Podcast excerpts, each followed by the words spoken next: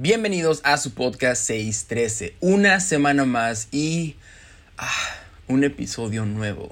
Y en esta ocasión toca ser el último episodio de esta temporada, la temporada número 2. Y, y esto que van a estar a punto de escuchar en este episodio ha estado en mi corazón por, por ya un tiempo y y creo que puede ser de bendición para más de una persona, o por lo menos fue de mucha bendición todo lo que fue la preparación para este episodio y el estudio y todo lo que Dios ha estado trabajando conmigo a través de este tema. Y espero de verdad que, sea de bendición para alguno de ustedes. Y, hablando de ustedes, no me queda nada más que agradecerles infinitamente por todo el amor que le han dado a este proyecto todo el cariño que le han dado al podcast, de verdad, las veces que han escuchado los episodios y las veces que lo han compartido, ya sea con amistades o en sus redes sociales. no puedo creer todo lo bonito que han hecho a lo largo de esta segunda temporada. conocí personas gracias al podcast y ah, eso está muy interesante. Lo siento como una bendición enorme porque de verdad hay personas que he conocido a través del podcast que han sido de mucha bendición para mi vida con sus comentarios y con todo lo que han hecho. A veces, no sé, comentan una historia o algo y alegran, alegran mi día. Sin duda alguna puedo decir que 613 ha sido de mucha bendición para mi vida. Y, y de hecho hablaré poquito de eso en este episodio. Así que vamos comenzando, ¿no? de nuevo, muchas gracias por todo esto y los invito a que si, que les, si les ha gustado este proyecto lo sigan escuchando, compartiendo y comentando, comentando si les gusta o también si no les gusta. Cada comentario es bien recibido y, y me ayuda bastante al crecimiento de todo esto. Pero bueno, uh, por cierto, final de temporada uh, significa eso, final de temporada. No significa que todo ya termine aquí, sino pues eso, que, que solo es el final de esta segunda temporada. Y regresaremos en un ratito con la tercera. Ah, y si te gustaría estar al pendiente de cuándo y cómo empezará la tercera temporada, te animo a que me sigas en mis redes sociales. Me puedes encontrar con mi nombre como Martín Macotelo. Macotelo se escribe con doble L, entonces sería Martín Macotello. y en mi Instagram, que es principalmente donde publico todo lo relacionado al podcast, estoy como martín.macotello con doble L. Ahí estaré anunciando el inicio de la tercera temporada y ahí mismo, ojo con esto, subiré un episodio especial que no entrará en ninguna temporada. Ah, estoy muy emocionado por ese episodio. Ah, de verdad estoy muy emocionado por ese episodio. Por si quieres estar al pendiente de cuándo se subirá ese episodio y quieres escucharlo, bueno, ya sabes dónde seguirme. Ah, repito, martin.macotelo en Instagram. Pero bueno, fue mucho hablar para la intro, ¿no? Pero vamos, es, el final de temporada, creo que se vale. Y ya, sin tomar más tiempo, aquí comenzamos el último episodio de esta temporada, el episodio número 18 de la segunda temporada, o 36, si nos vamos al total de los episodios. Aquí comenzamos con 613, este episodio llamado Agnostos Teos. Comenzamos.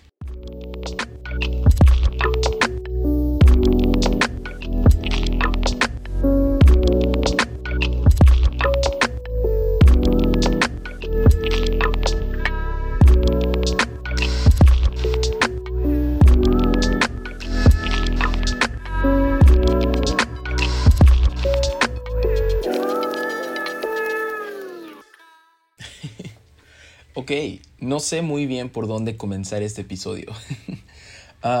tengo muchas notas y, no quiero que sea un episodio larguísimo y tampoco quiero que sea un estudio así tal cual, súper histórico, que hasta cierto punto se vuelva un episodio tedioso. y que sea solamente un estudio y ya, sino más bien quiero y pienso que será un episodio híbrido entre cosas o datos un tanto históricos para dar un contexto a algunos versículos de los que vamos a estar hablando, pero también uh, quiero que tenga momentos de interpretación, de revelación y sobre todo momentos o anécdotas personales que creo que refuerzan todo lo anterior y, y quiero comenzar con eso, con lo personal. Y para eso quiero compartirte algo que ha estado en mi corazón por los últimos 35 episodios. Yeah, como, como lo había dicho al principio en la intro de este, de este episodio, este podcast ha sido de mucha, mucha bendición para mi vida.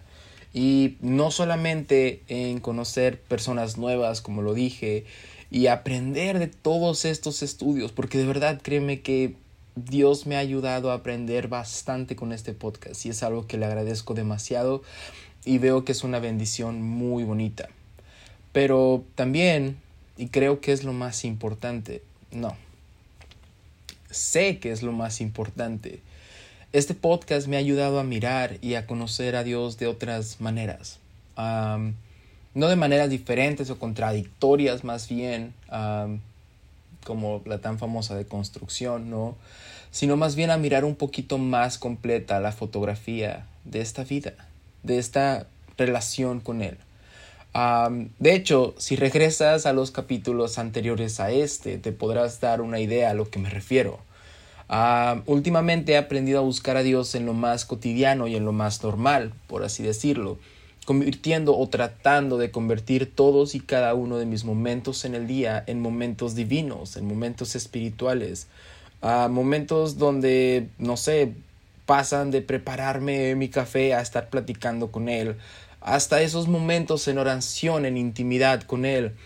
Ah, y todo eso ha sido gracias a este podcast, a que a través de este proceso Dios me ha ayudado a mirarlo con otros ojos y, a conocer un poquito más y más y más de Él y adentrarme un poquito más en las aguas de las escrituras, en las aguas de esta su gracia.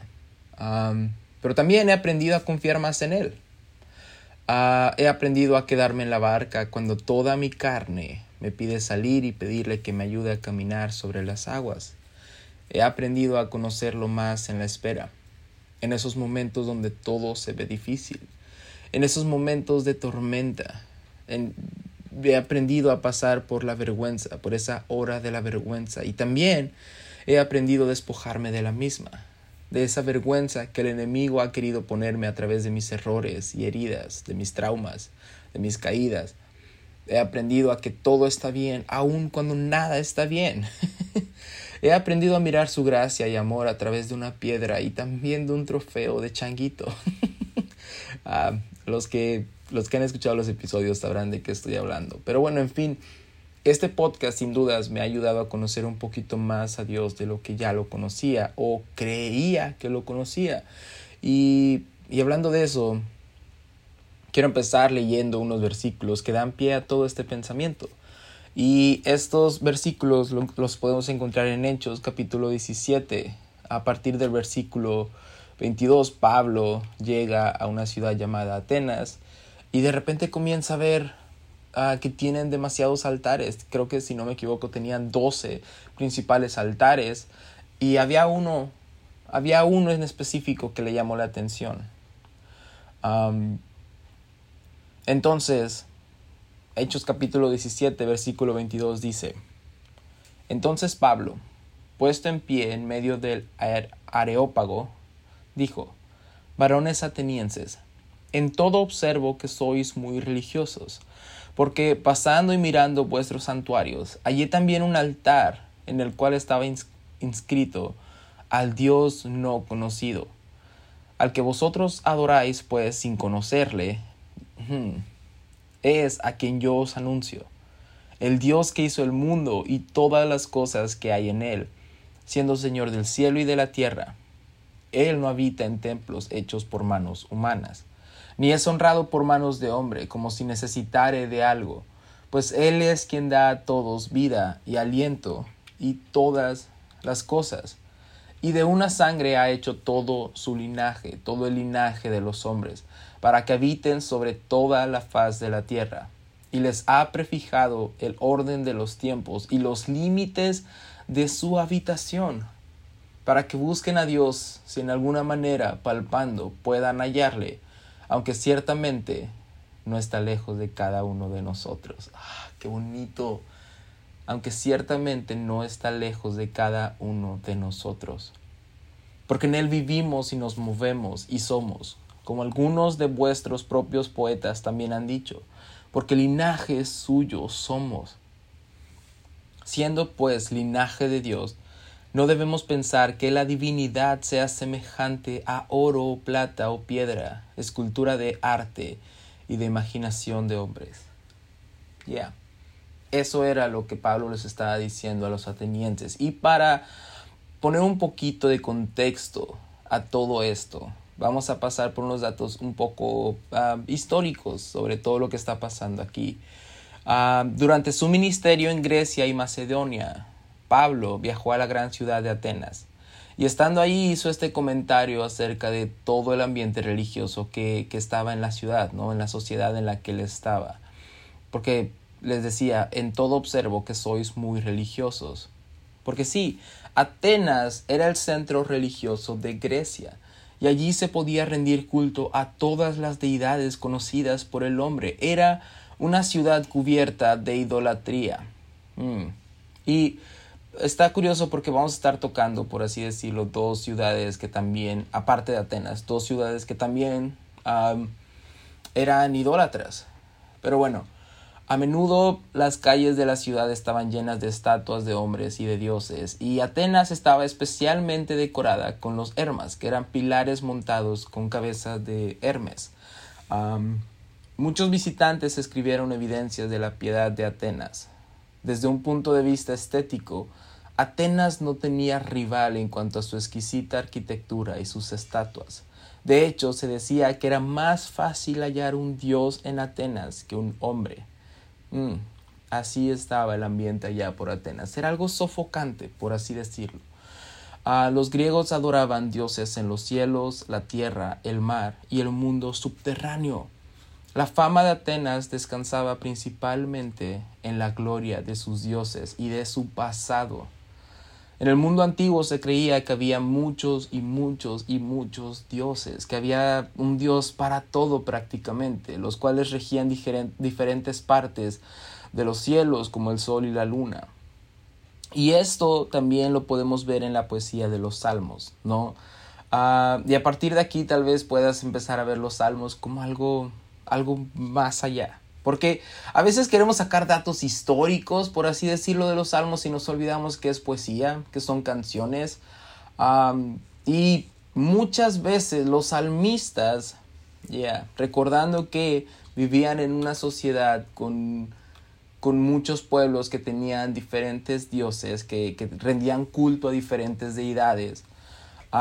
los salmistas escribían de cierta manera que trataban de refutar todo lo que se pensaba de los otros dioses.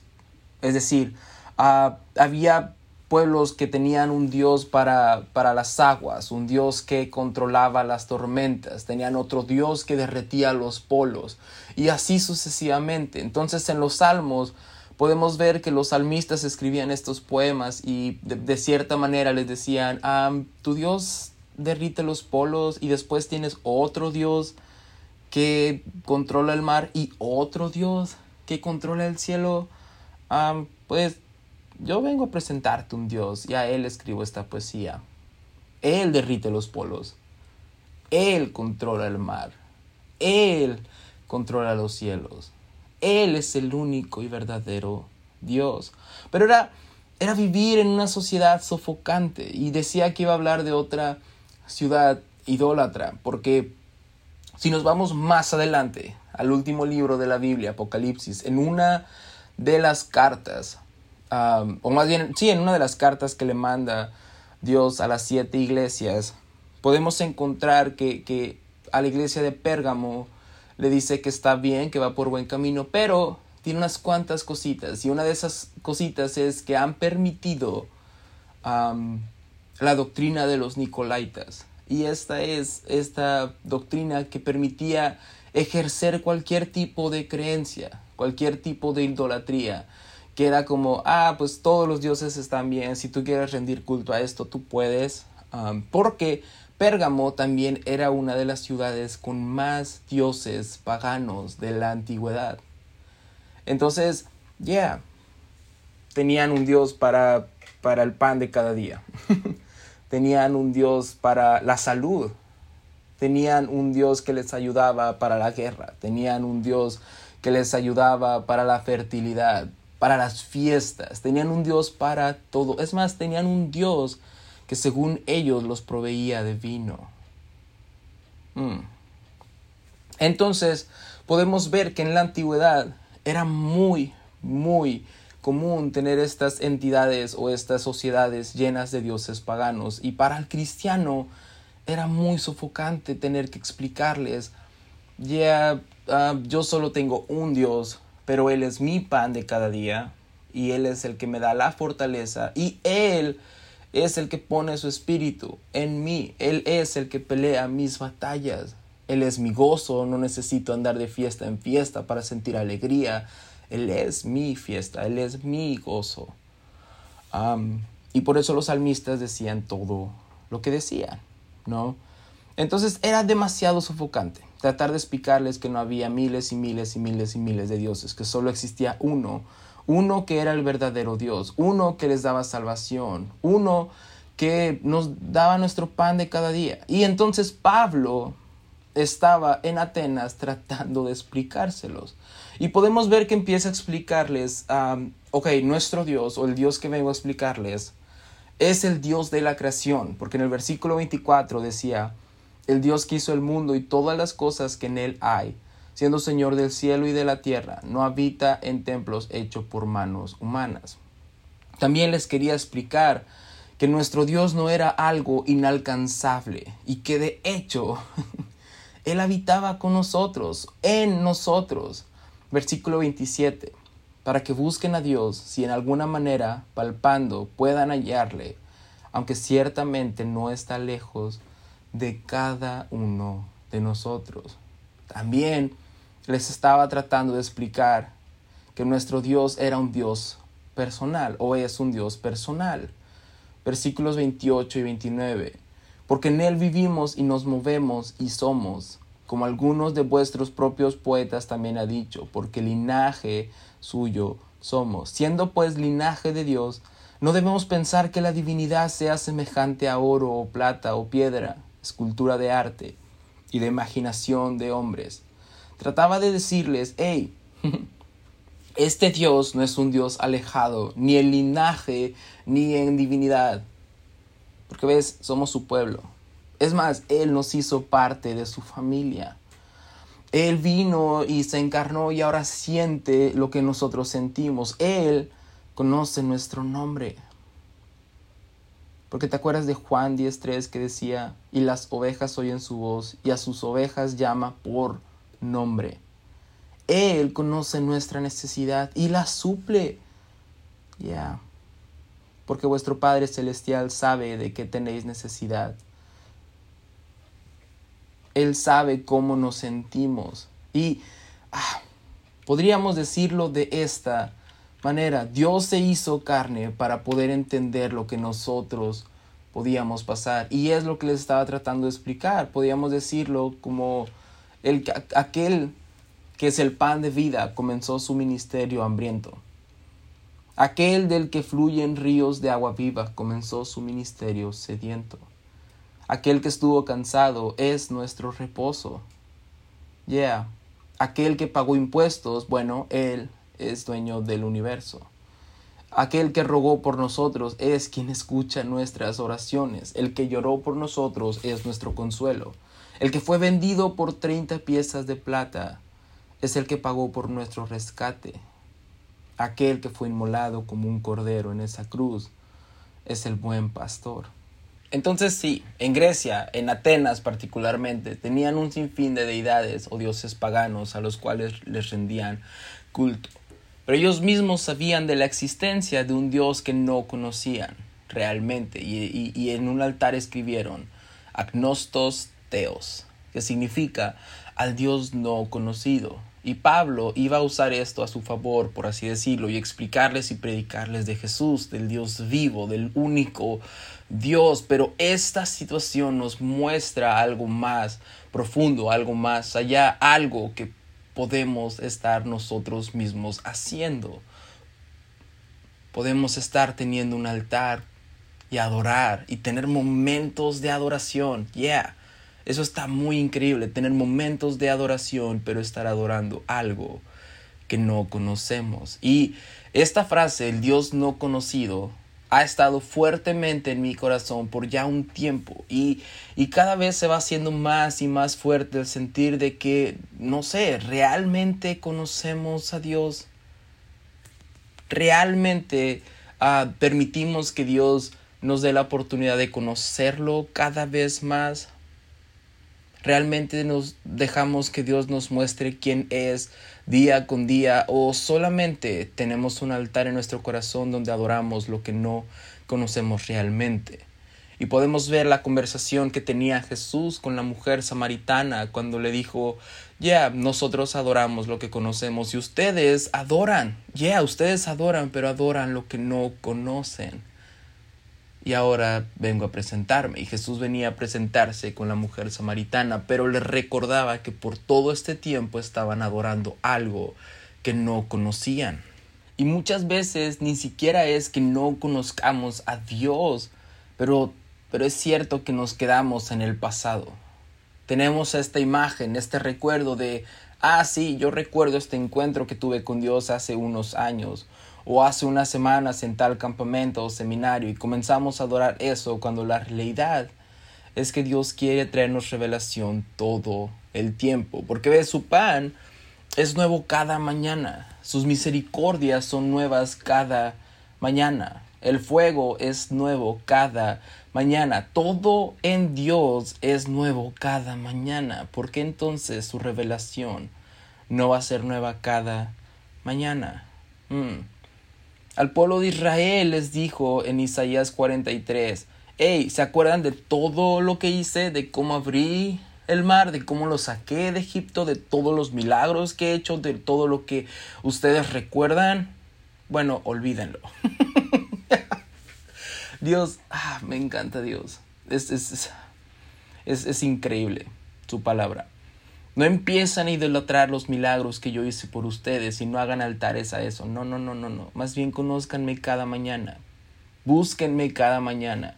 Traten de encontrarme cada mañana, porque todo eso lo puedo volver a hacer y aún mejores cosas. No se queden idolatrando los milagros del pasado como pueblo de Dios vamos o deberíamos ir de gloria en gloria, conociendo un poco más a nuestro Dios. Y ves, eso es también lo que le pasó al pueblo de Israel cuando Dios mismo se presenta en persona.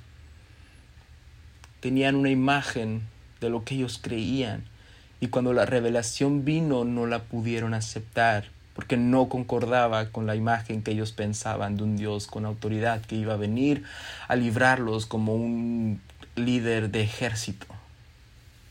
Mm. Entonces, ya, esa es la meta que Dios tiene para nosotros, que podamos conocerlo más cada día, un poco más de sus atributos, de quién es, de lo que hay en su corazón para con nosotros y de que podamos conocer qué es lo que Él anhela de nosotros para poder estar más y más cerca de Él y agradar a su corazón. Todo el Viejo Testamento podemos ver que es una revelación progresiva desde Adán hasta Jesús podemos ver que su revelación va progresando conforme el pueblo va entendiendo las cosas, porque ves también, vemos que Dios no solamente da una revelación tal cual, así como, ah, pues yo le doy esta revelación y a ver cómo le hacen, sino que Dios atiende demasiado a lo que nosotros conocemos. Yeah, porque te acuerdas que hablábamos de Pérgamo, que es una de las, de las o era una de las ciudades súper idólatras en aquel entonces. Bueno, si tú lees esta carta, Dios se presenta a esa iglesia como aquel que tiene la espada de doble filo. Porque los, los que vivían en Pérgamo, en esa ciudad tan sofocante, con tantos dioses, uh, tenían esta imagen de un dios que tenía la espada y que era el, el que les ayudaba para la guerra. Entonces Dios decía, ah, ese es su dios bueno, yo tengo una espada de doble filo. y cada una de las cartas que le manda a las siete iglesias, te invito a que lo puedas leer, se presenta de una manera diferente, de una manera que solamente esa iglesia va a poder entender, porque ese es nuestro Dios, atiende a lo que nosotros podamos conocer, se presenta de una manera que nosotros podamos conocer. Yeah porque Él está interesado en tener una relación personal con nosotros y que nosotros la tengamos con Él. Pero ¿cómo podremos tener esa relación si no lo conocemos, si estamos adorando algo que no conocemos o algo ya viejo, algo pasado, por así decirlo? Un encuentro que tuvimos hace mucho tiempo. Y ahorita hablando de esas veces que Dios se presenta como algo que nosotros conocemos, pero nos da una revelación nueva, podemos hablar del ejemplo de Abraham. Y este ejemplo me ha impactado demasiado. Yes. Porque yo había visto esta historia, el sacrificio de Isaac, solamente desde un lente, por así decirlo, desde un ángulo. Solo veía la fe que Abraham tenía para sacrificar a su hijo y como Dios estaba probando su fe, pero... Hmm, últimamente me he puesto a investigar muchas cosas y con este tema Dios ha estado hablando mucho a mi corazón y veo el amor de Dios a través de su petición. Cuando le dice a Abraham, sacrifícame a tu hijo. ¿Por qué? Porque si nos vamos al contexto y a la historia de Abraham, Abraham era un hombre que vivía en Ur, vivía con sus padres, vivía en la tierra de Ur. Y Josué 24.2 nos dice algo muy clave para entender toda esta historia. Josué 24.2 dice, y dijo Josué a todo el pueblo, así dice Jehová, Dios de Israel, vuestros padres habitaron antiguamente al otro lado del río, esto es Tare, padre de Abraham y de Nacor, y servían a dioses extraños. Mm. Yeah.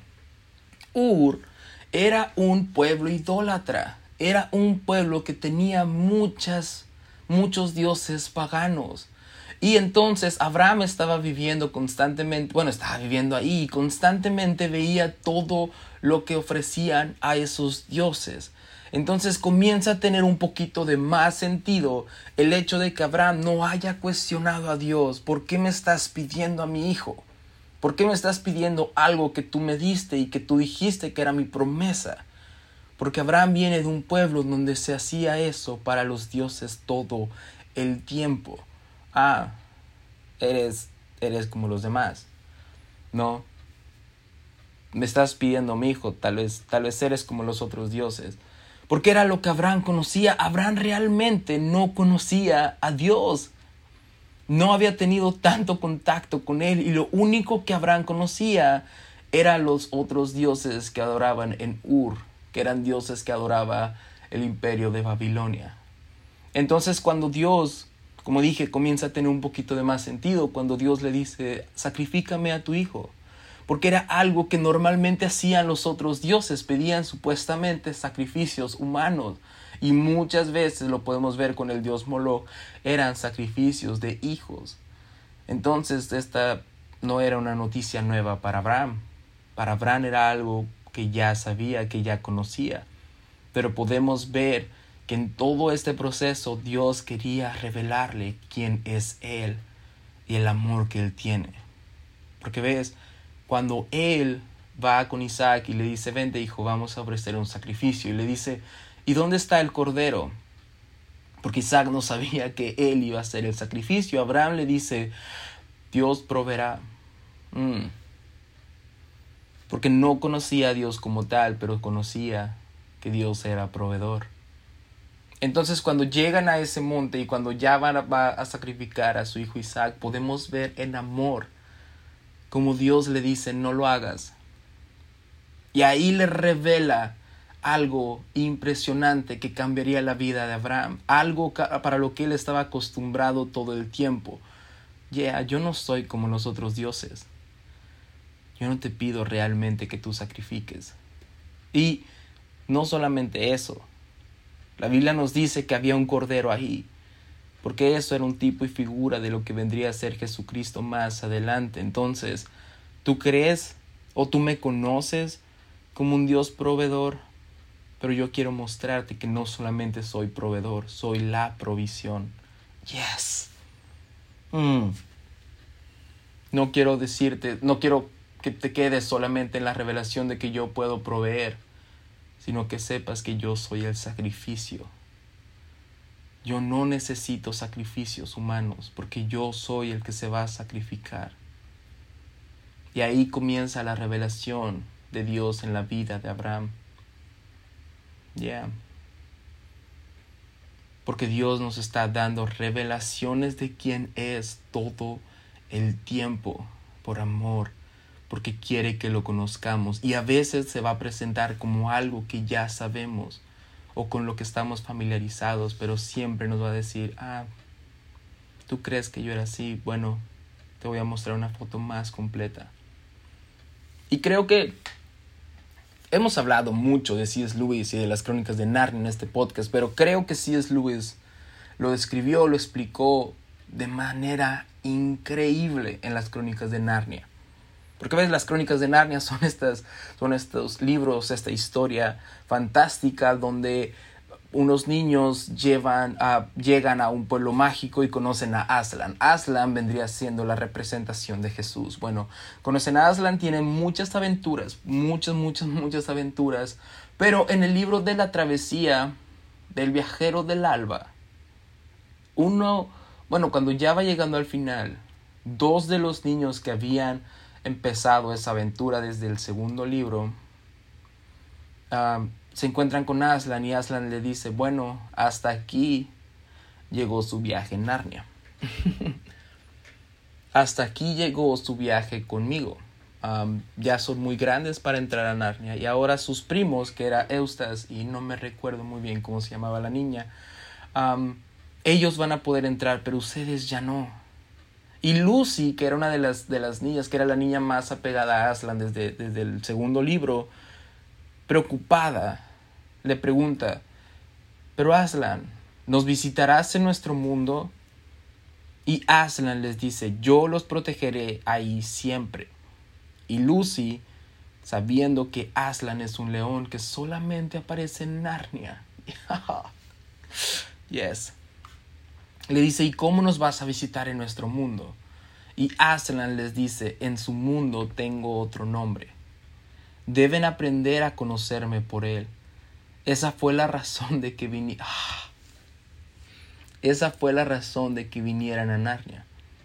Al haberme conocido un poco aquí, también sabrán buscarme allá. Como dije, Dios nos está dando revelaciones de quién es todo el tiempo, aún en los malos momentos, en esos momentos donde, donde todo parece no tener ningún sentido donde parece que Dios se ha olvidado de nosotros. Porque ves, decía que en aquel entonces, en Atenas, en Ur, en Pérgamo, en, en, en Roma, era sofocante vivir en una sociedad donde tenía muchas deidades, donde tenían un Dios para todo. Y hoy en día también lo hay, aunque no lo dicen como tal. El dinero es un Dios, la supuesta libertad para decidir cuál es tu género es un Dios. Y así podemos ir nombrando cada una de las... Es más, el trabajo que provee tu sustento se puede convertir en un Dios, tu familia puede convertirse en un Dios, todo puede convertirse en un Dios. Aún los momentos espirituales se pueden convertir en un Dios. Y se vuelve algo sofocante porque, porque llegamos a estar en momentos demasiado difíciles donde donde comenzamos a adorar algo que no conocemos realmente y que no hemos permitido que nos lleve de revelación en revelación, de gloria en gloria. Y nos quedamos adorando algo que vivimos en el pasado y cuando llega una batalla nueva el día de hoy no tenemos las fuerzas del día de hoy porque nos quedamos mm, en el ayer. Entonces, en estos momentos donde todo parece no tener sentido, Realmente estoy convencido de que Dios nos puede y nos quiere revelar algo nuevo sobre Él. Algo que hasta este tiempo tal vez no habíamos conocido. Tenemos el ejemplo de Elías, cuando Elías va y ora para que descienda fuego del cielo y quema todo este altar donde estaba el cordero y les muestra a los profetas de Baal que solo hay un Dios, pero este fuego también consume a profetas de Baal. Entonces Elías Conoce a un Dios de poder que hace descender fuego. Sin embargo, de repente llega una amenaza a Elías y Elías tiene que huir porque lo están persiguiendo para matarlo. Mm. Y Elías, asustado, sintiéndose solo, sintiéndose ansioso, deprimido, va y se esconde en una cueva. Y cuando Dios lo encuentra, le dice, Elías, ¿qué haces aquí? Porque nuestro Dios es un Dios personal. Y como decía Pablo a los atenienses, no está lejos de nosotros. Elías, ¿qué haces aquí? Y Elías comienza a decirle, bueno, alguien me está persiguiendo para matarme. Y ahora estoy solo. Tuve miedo y me escondí. Y Dios le dice, ok, sal de la cueva. Quiero mostrarme a ti. Voy a pasar por ahí. Y cuando Elías sale, tenemos todo este, toda esta escena donde dice que pasa fuego, ah, perdón, ah, creo que primero es una tormenta y ahí no estaba Dios. Después pasa un viento así fuertísimo y ahí tampoco estaba Dios. Un temblor donde tiembla todo y ahí no estaba Dios. Pero ¿sabes qué me llama la atención? Que dice que pasa una tormenta de fuego. Mm. Y estoy seguro que Elías cuando vio ese fuego pudo haber pensado, oh, aquí está Dios. Porque justamente lo había conocido como un Dios de poder que hace descender fuego. Pero la Biblia nos dice que ahí no estaba Dios, porque no era algo que Elías necesitara en ese momento. Dios nos iba a presentar de una manera que Elías no necesitara. Y cuando pasa el fuego dice que viene un viento apacible, con un silbido calmado. Y ahí, justo ahí estaba Dios, porque era lo que Elías necesitaba. Elías ya había conocido a un Dios de poder que hacía descender fuego, pero ahora necesitaba un Dios que le diera calma a su ansiedad, un Dios que trajera un viento apacible en medio de toda esta atmósfera de muerte. Mm, y tal vez eso es lo que necesitas ahora. Un Dios que venga a calmar tu corazón en toda esta atmósfera turbia en toda esta atmósfera donde todo parece estar mal. También tenemos a Job y su tribulación. Cuando Job comienza a perderlo todo, incluso sus amistades vienen y pues sabemos toda la conversación que tienen. Le dicen, prácticamente Job es tu culpa. prácticamente tú hiciste todo para que tu familia estuviera muerta, para que tu Dios se enojara contigo. Y podemos ver que Job tenía una relación íntegra con Dios. Y Dios hablaba de Job de una manera que, que decía, no hay nadie como mi siervo Job. Pero no tenía una revelación. No tenía la imagen completa. Tanto es así que al final, en una de sus conversaciones, Job le dice, de oídas te había escuchado, mas ahora te conozco. Ya porque Dios está dando revelaciones de quién es en todo tiempo. Y por último, también quiero hablar de, del ejemplo de Marta y de María. Marta y María tenían una relación con Dios muy, muy cercana, muy íntima, muy, de muy amigos. y Marta y María tenían un hermano, el cual era Lázaro, que la Biblia lo describe como el amigo de Jesús. O sea, tenían una relación demasiado cercana con Jesús. Entonces, en una ocasión, su hermano Lázaro enferma y Marta y María, conociendo que Jesús es el Mesías y que puede sanar a su hermano, mm, ya, lo mandan a traer. Porque saben y confían que, que Dios puede sanarlo. Pero cuando Jesús llega tarde para sus ojos, para su entendimiento, aún para nuestro entendimiento, no para cualquier entendimiento normal que vemos solamente como cosas físicas, había llegado tarde y Lázaro había muerto, ya tenía cuatro días que había muerto. Entonces Marta le reclama y le dice, ¿por qué tardaste tanto si yo mandé a traerte? Porque yo sabía que tú podías sanarlo. Mm. Y ahí nos damos cuenta que Marta había encerrado a Dios en ya, Él es sanador y solamente sanador. Y no podía ver más allá porque ahora su revelación que había tenido de un Dios sanador no le permitía ver más allá y estaba aferrada a esa revelación y solamente lo veía como un Dios que sana y, y venía Dios y decía, ya, yo soy la resurrección. Yo también puedo sanar y también puedo resucitar.